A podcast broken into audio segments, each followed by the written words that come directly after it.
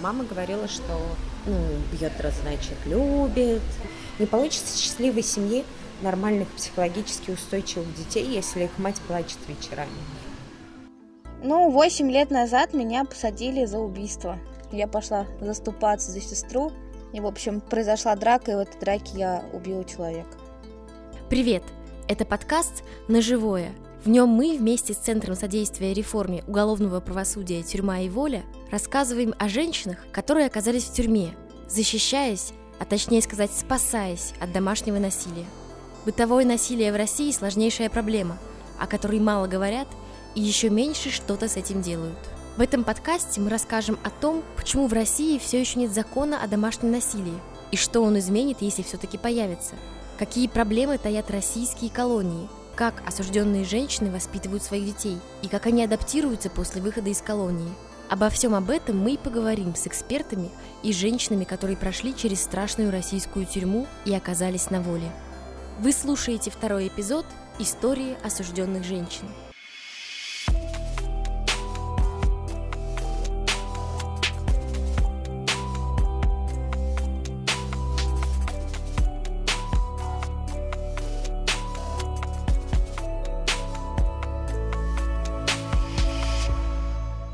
Первом эпизоде мы поделились историей Ольги, которая убила мужа, прожив в браке 6 лет. Статья 105, часть 1. Срок лишения свободы 6 лет общего режима. Я вызвала полицию 17 ноября 2011 года. А меня осудили а, в сентябре 2012 года. Я это обжаловала но было без изменений, так скажем.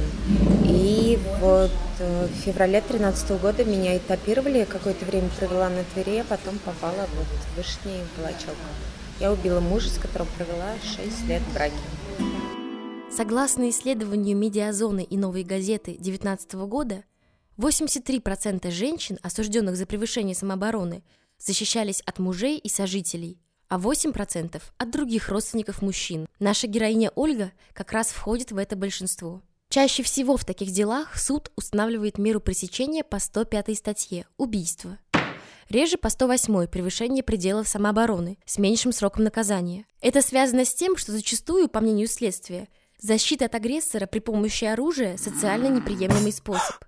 То есть, если на женщину нападают с голыми руками, а она обороняется любым бытовым предметом, это квалифицируется судом как преступление, а не защита собственной жизни. Обвинители часто также настаивают на том, что женщины сами доводят ситуацию до трагического завершения, не обращаясь в полицию с заявлениями о насильственных действиях. Однако почти в 40% приговоров говорится, что погибший мужчина ранее регулярно избивал подсудимую. Так случилось и с Ольгой, попавшей под бездушный конвейер правоохранительных органов, штампующих обвинения по 105 не судья была женщина, исследователь была женщина, но почему-то вот, но очень хотелось, наверное, продвинуться по службе или не выпадать из общей канвы повествования каких-то осуждающих приговоров. Они даже ну, не разбирались, то есть, э, несмотря на то, что Например, я неоднократно вызывала нарколога, что там соседи говорили, что были прецеденты, что сотрудники на работе говорили, что были прецеденты и вздорный характер.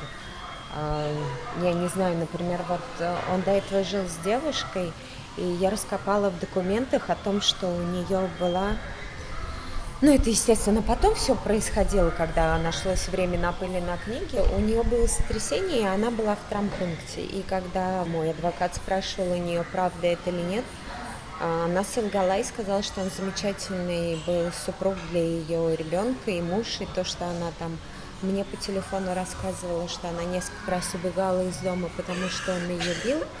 То есть вот даже Та девушка, которая, по идее, испытала то же самое, даже она на суде вела себя странно. Просто тяжело принимать решения, если у тебя одни и те же случаи, и ты по одним и тем же случаям поступаешь шаблонно. Вот если взять, например, каждого следователя и посмотреть в процентном что он сделал, и посмотреть на женщин, все будут по 105 часть первой, ни, ни одного дела не было, мне кажется, рассмотрено для того, чтобы оправдать. Единственный прецедент – это вот насилие над сестрами.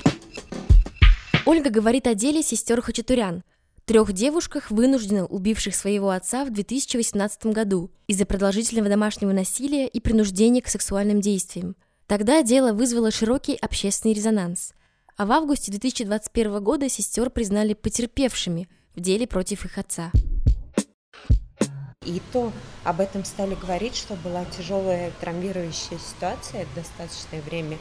И именно в этом стали рассматривать убийство, потому что это же в корне меня делает. Они не просто там разговорились и убили своего родного отца, который их кормил, поил, там, я не знаю, образование давал.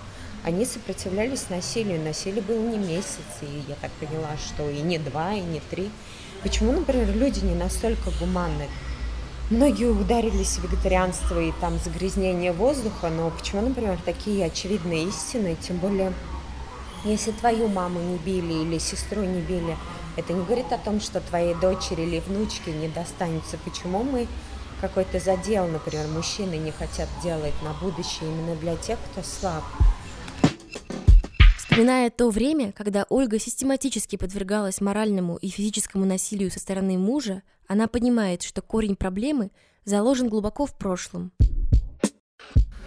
Мама говорила, что ну, бьет, значит, любит. Мама 60-го года рождения. И несмотря на то, что ее папа бил, и она от этого страдала, вот, видимо, это происходит именно из-за того, что например, вот кто-то применяет к себе насилие, то есть это тебе уже не кажется диким. Вот если, например, мы один раз НЛО увидели, второй раз это уже не будет вызывать у нас эффекта вау. Мы даже не будем понимать, ну, как бы, это нормально или нет, потому что кажется, что если тебя ударили, ну, значит, ты плохая, потому что в бьют за то, что ты плохая. И вот эта вот система физического наказания, она видимо, корнями уходит, наверное, в то, что это допустимо и именно от рукоприкладства в более юном возрасте, когда личные границы сужаются, и ты понимаешь, что ну, к тебе так можно, например, на тебя можно орать, тебя можно бить, твоим мнением можно не считаться.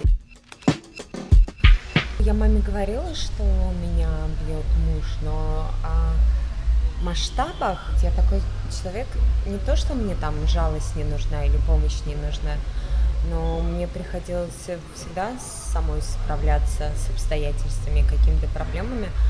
Поэтому вот о масштабах бедствия я не говорила. Но мне кажется, это и не важно, насколько сильно тебя бьют. Сам факт того, что на тебя уже подняли руку, тем более человек, с которым ты ну, как бы находишься в состоянии сна и беззащитном таком вот уязвленном положении, то, мне кажется, уже сам факт вот этого вот доверия, даже на фоне этого могут развиться неврозы.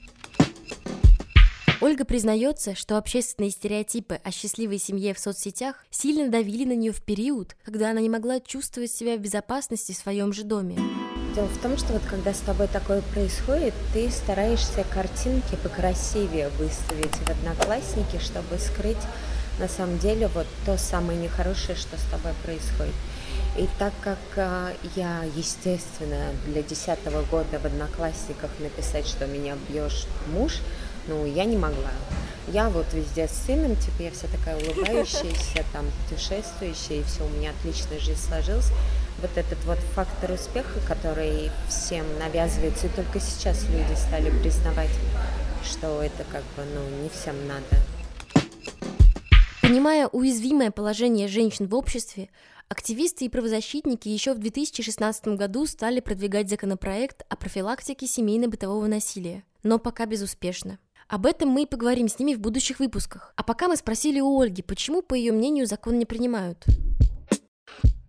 Ну, я не знаю, может быть, потому что процентом отношений мужчин больше их не бьют. Если бы, например, что-то было бы им невыгодно, предположим, в любом контексте, будь то информационное поле или, например, возможность заразиться ковидом на митингах, я думаю, просто вот вещи, которые мужчинам понятны, они быстрее их разбирают. А то, с чем они не сталкивались, им недоступно, наверное, в силу того, что они, ну, как бы, они никогда не были в позиции, что их били. Если бы их мама например, была бы битой, или, например, бы их дочь бы били, то они, возможно, решали бы это в каком-то личном своем поле. А что касаемо всех остальных, ну, как бы, видимо, Видимо, видимо, женщин мало в правительстве, или об этом мало говорят. Может быть, если объединиться и там это больше обсуждать и выносить, это вот именно как бы... Просто если об этом не говорят, значит этого нет. Если об этом не говорят, значит это всех устраивает. Просто раньше об этом было говорить очень стыдно. Я вот предлагала девушкам, которые сидели со мной, рассказать историю, вот Саша Граф. И ни одна из них не согласилась, потому что они не хотят портить свое настоящее. Они настолько этого стыдятся, что предпочитают забыть об этом, стереть это ластиком, типа этого не существует. Кстати, Ольга сказала то, что женщины в тюрьме относятся к осужденным по таким статьям с уважением, как бы это ни звучало. И все же, пока законопроект и меры по обеспечению безопасности жертв абьюза не приняты, важно хотя бы говорить о проблеме домашнего насилия – в этом с нами солидарна и Ольга. До тех пор, пока об этом не будет говорить, не пытаться строить вот такой волшебный замок, который нам всем говорят, что все должны быть успешны, у тебя типа должны быть крутые отношения, а если у тебя нет мира, дружбы и жвачек, то значит это ты хреновая. Об этом надо говорить и не стесняться. У меня, например, там у меня лишний вес, да, у меня там морщины, там, я сидела в тюрьме, чтобы это вышло из рамок того, что это скрывается, потому что ты даже не сможешь объяснить другому человеку, насколько тебе больно, если ты об этом не будешь говорить. И если будешь говорить только ты одна, он подумает, что это что-то личное, слишком субъективное, и не будет принимать тебя в расчет, потому что, как правило, статистика говорит о том, что самые близкие люди глухи к друг другу. Но если это будут муссировать, если об этом будут писать глянцевые журналы, а не только про рецепт яблочного пера Дега или там маски из огурцов, то это выйдет, это, все равно выровняется со временем. Право человека должна быть на первом месте, но не семья. Семья не получится счастливой семьи нормальных психологически устойчивых детей, если их мать плачет вечерами. Я просто сама была уверена, что мне надо сохранить семью ради сына, потому что сама выросла без отца. Но в тот момент, когда там меня муж нашел, и я открыла дверь, а он мне с порога ударил в нос в тот момент, когда у меня маленький ребенок сидел на руках, и он спрыгнул с рук и спрятался под одеялку. Здесь, конечно, конец был всем иллюзиям, и было понятно, что мало того, что я себя заставляю страдать и думаю, что я приношу себя в жертву, типа, я все исправлю, меня все получится, я молодец. Но на самом деле мы сильно травмируем детей. И вот я хочу сказать, что те, у которых есть дети, я понимаю, блин, не просто там с ребенком начать новую жизнь там, но мне кажется, проще не докупить лего, чем потом тратиться на таблетки психиатра, наркотическую или алкогольную зависимость, потому что вот, например, дети, у которых они видят, что нарушают социальные границы, они сами теряют вот этот какой-то фундамент под ногами, я бы так сказала. Мне кажется, вот об этом надо говорить, потому что все говорят, ой, да, мне больно, ой, да, мне плохо, ой, да. Но женщина несет ответственность не только за себя, она несет ответственность за ребенка. И помимо образования, медицинского обслуживания или там хождения по музеям, мы должны детям дать ощущение безопасности в семье, потому что если этого не будет, то, в принципе, мы рождаем, вот это будет следующая нация, которая, она потеряется, они не будут знать, чего хотеть, это будет очень много всяких психологических расстройств, и я думаю, ни к чему хорошему точно не приведет. Поэтому я думаю говорить. В 97% приговоров женщинам, которые проанализировали авторы исследования «Медиазоны» и «Новые газеты», орудием убийства был нож, обычно кухонный, как правило, это то, что попадалось женщинам под руку в момент нападения. Важно, что оборонялись осужденные женщины в большинстве случаев от нападения голыми руками – 63% приговоров. Частью этой статистики стала наша следующая героиня – Кристина. Привет, меня зовут Кристина. Ну, восемь лет назад меня посадили за убийство. Мы отмечали, это был Новый год со своими друзьями. Родители меня оставили со старшей сестрой мы позвали друзей, и, в общем, среди друзей и взрослых соседей, получается, ну, друзей, соседей, кем они там друг другу приходят, я так до сих пор и не знаю. Произошел конфликт. Я в это время спала, меня разбудили, в общем, я пошла заступаться за сестру, за свою. Там произошла драка, и в этой драке я убила человека, мужчину. Но осудили меня на 5 лет, а отсидела я 4 и 7. Восемь лет назад Кристине было 14 лет. В ту ночь она проснулась от криков. «Быстрее! Андрея режут! Таньку душат!» Она взяла нож и выбежала на улицу. Пытаясь спасти своего парня и сестру, Кристина ударила мужчину ножом. Позже судмедэксперт напишет в заключении, что она попала прямо в сердце.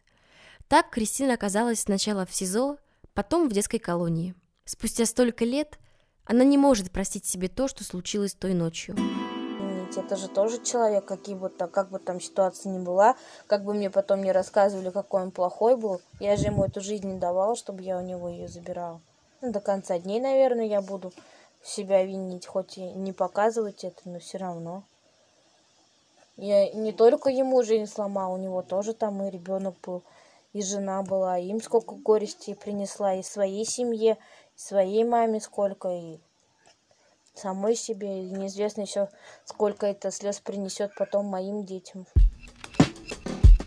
В общем, когда я в тюрьме была, а, у меня заболела мама и умерла. Это было почти перед самым освобождением уже. В общем, она умерла в феврале, я освободилась в июле. Я очень сильно тогда переживала по этому поводу, потому что я, в принципе, все время постоянно как бы старалась сделать все, что говорят вот воспитатели, начальство, никогда им ничего не перечила. Они обещали меня выпустить по УДО, потому что они знали, что у меня мама болеет, и я хотела хотя бы с ней, ну, увидеться перед... Она не приезжала ко мне в тюрьму, ну, туда, потому что далеко, и она уже болела. И когда вот она у меня умерла, я уже, ну, как бы... Ну, мне стало все равно, зачем мне там что-то делать, чтобы если у меня была цель, да, там выйти, чтобы маму увидеть, а сейчас у меня как бы, ну, ее просто не стало. Я просто перестала все делать, но я не плакала, не ходила, ничего, как бы я работала и работала. В работе мне нравится шить, я до сих пор работаю на швейной фабрике. Когда вот у меня мама умерла, девочка там какая-то накосячила, и она вот там, я не могу так больше, все дела, начала говорить. И вот эти вот воспитатели, начальство, они знают, ну, знали о том, как я относилась к маме, к своей, как это тяжело, хоть это не показано, постоянно тычили. Вот, у там мама вообще там умерла, там болела. Постоянно, в общем, оскорбляли мою маму, потому что она заболела туберкулезом, умерла от туберкулеза. Вот там к черту мама вообще не приезжала, там такая плохая. Постоянно вот на это они акцентировали внимание постоянно кому-то в пример приводили, когда они постоянно давят на что-то самое больное. Или там я что-нибудь, допустим, не так сделал, ты что хочешь, как твоя мама? Да какая, по сути, разница, какая у меня мама? У меня папа два раза приезжал ко мне, они, видать, подумали, что он такой хороший, что он там на меня навещает, хотя они же не знают ничего изнутри, как там все на самом деле обстоит. В общем, постоянно они давили не туда, куда надо. И из-за этого часто девчонки ломаются там. Это реально ломаются им. То есть они не могут же как бы послать их, грубо говоря, да, и сказать вам, какое дело там вообще, да, потому что они знают, что если они так сделают, им потом что, карцер, потом взыскание, и потом вот они там к родителям вернутся неизвестно когда еще. Я попала туда, у меня тоже, я там, что делать, как там жить вообще ну, непонятно же, ничего страшно. Не просто потом как-то села и подумала, ну, что мне нужно, что не нужно. Я там что, закончила школу без единой тройки тоже. Пять профессий я там освоила. Я как-то старалась из этого всего найти что-то полезное, а девчонки, они как бы вот там это все, это конец света, это конец жизни. Никогда не будет конец жизни, если ты сама этого не захочешь. Если ты захочешь нормально жить, ты везде нормально будешь жить. Я такой человек, который не то, что сильный, наверное, я просто не привыкла вот к этим всяким соплям, слюням. Просто надо идти дальше, что бы, что бы не было. Вот у меня мама все время говорила. Так, как бы не было плохо, все равно когда-то будет хорошо. Поэтому у меня нету понятия там сильный, не сильный человек, просто не сломленный. Кристина подтверждает исследование правозащитников.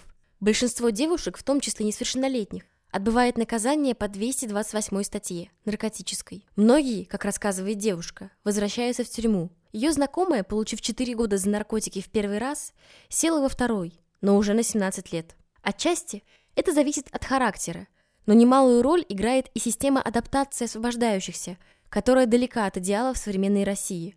Об этом, кстати, мы поговорим в следующих эпизодах. Кристина же сидела по 105 Она также признается, что получить срок по 108 – сложная задача, почти недостижимая. Ну, в нашей стране сейчас очень трудно добиться 108 статьи. Чаще всего в нашей стране по 108 статье, если вдруг тебе каким-то чудесным образом удалось доказать, что у тебя самооборона или превышение самообороны, дают условный срок, и девчонок с такими статьями там очень редко когда встретишь. Даже среди взрослых женщин, потому что мы находились вот в тюрьме, нас этапировали, таких я не видела ни одной. Девчонки рассказывают свои истории. Понятно, что это самооборона, когда там муж там пришел, допустим, пьяный, да, начал там кидаться на детей, она там начала на нее кидаться, там тоже у нее порезы, там, допустим, с ножом, она его раз сковородка огрела, а он взял и умер. И это все равно считается умышленным убийством. То есть ты в процессе драки решила его убить, так вот резко подготовилась и ударила его специально, чтобы он умер. Таких вот историй достаточно по-моему, 108 статья, она квалифицируется как легкой тяжести вот это вот. И чем тяжелее у них вот это преступление раскрыто, тем, наверное, у них какие-то бонусы больше, я не знаю. У них же там тоже своя какая-то система. Поэтому доказать вот это вот что-то очень-очень сложно. Если у тебя там нету, допустим, видеозаписи, что это действительно там самооборона, то считай, ты все равно уедешь по убийству. Как они говорят, что самооборона это газовый баллончик, а все остальное холодное оружие, допустим, если там чем-то ударило или как-то ударило, то это уже не идет как самооборона. Во время следствия Кристина столкнулась с еще одной проблемой. Ее государственный защитник попросил 80 тысяч рублей за то, чтобы она смогла провести последнюю ночь дома вместе с родными. Таких денег у Кристины не было, несмотря на то, что она работала с 11 лет. Она отказалась от адвоката.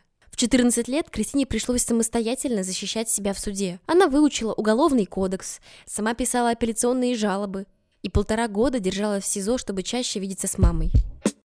У меня был адвокат, бывший прокурор. Изначально, когда меня только задержали, да, его нам назначили, он мне говорит, типа, ну, либо плати, либо я ничего делать не буду. То есть не то, что вот судья там потом присуждает, да, там какие-то пять тысяч, по-моему, у меня вышло за весь судебный процесс, как государственный адвокату. А типа 80 тысяч давай, и я, может быть, договорю, чтобы тебя там на сутки домой отпустили до суда, пока, ну, решение суда не выйдет. А потом я отказалась от этого адвоката, и мне назначили какую-то женщину, которая тоже не особо всем этим занималась. Ну, им как бы все равно, они не заинтересованы, если а, платный адвокат, они там берут какую-то почасовую оплату, да, там, или там, ну, за процесс, я, правда, не знаю, не обращалась. Вот, они как бы заинтересованы, чтобы...